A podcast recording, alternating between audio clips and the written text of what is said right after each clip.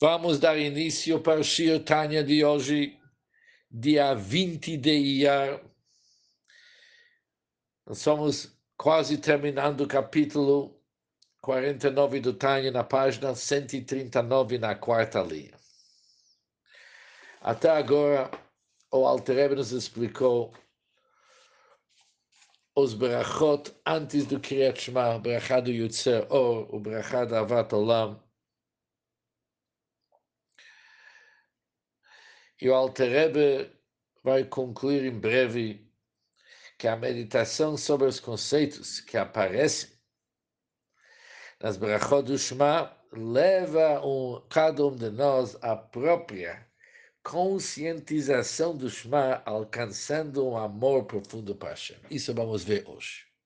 Como que aqueles brachot que estudamos nos últimos dias, como que eles nos ajudam para alcançar um ardente amor a Deus. והנה, כאשר ישים המשכיל אלה הדברים על עם כדליבר מוכר, quando uma pessoa inteligente, interessante, uma pessoa inteligente, não é qualquer um, tem que ser inteligente.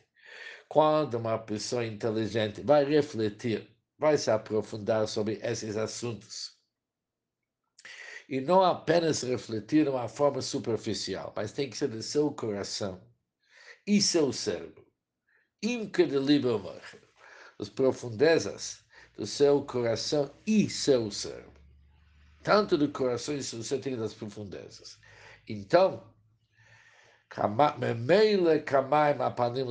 como a água reflete a, a, a imagem de uma face, e a face que a pessoa vê na água exatamente o que, que ele projeta.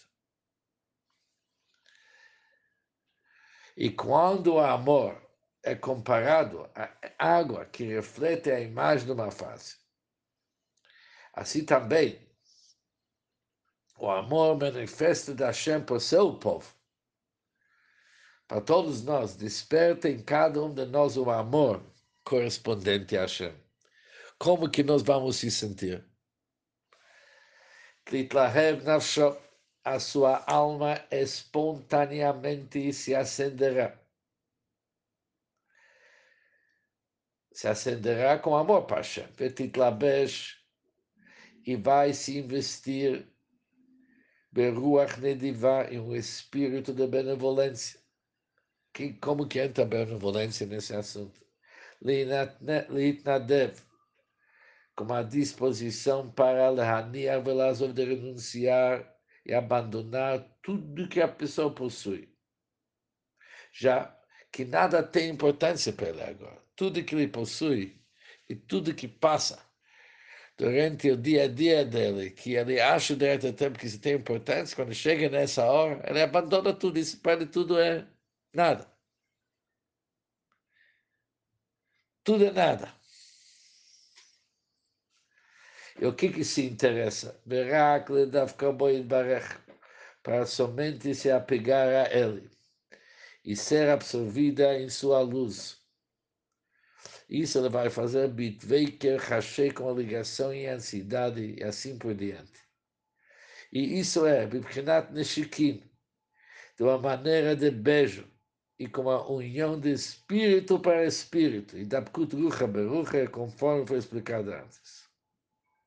Ou seja, já vimos antes do capítulo 46 o que é um beijo.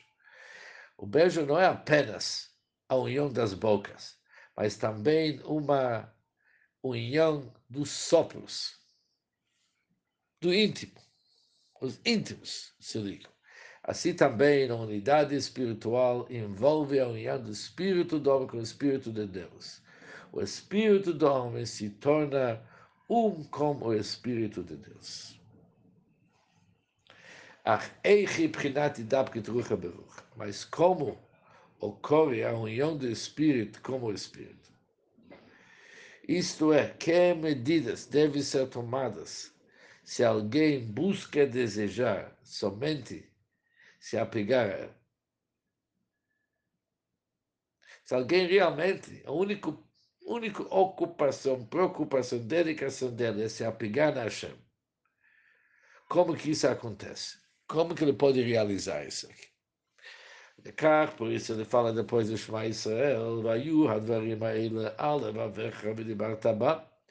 E estas palavras vão ser sobre o teu coração e falarás delas. E como logo será explicado, isso se refere a alguém que se aprofundar no estudo da Torá e fala palavras da Torá. Ligado com Torá, Moshkatu Be'etz Chaim. Conforme está escrito no Eitz Chaim, Eitz Chaim do Arizal, Sheichud HaNeshikim, que é a união do beijo que incorpora a união da ligação do espírito com o espírito, isso acontece através da união do Chabad com Chabad.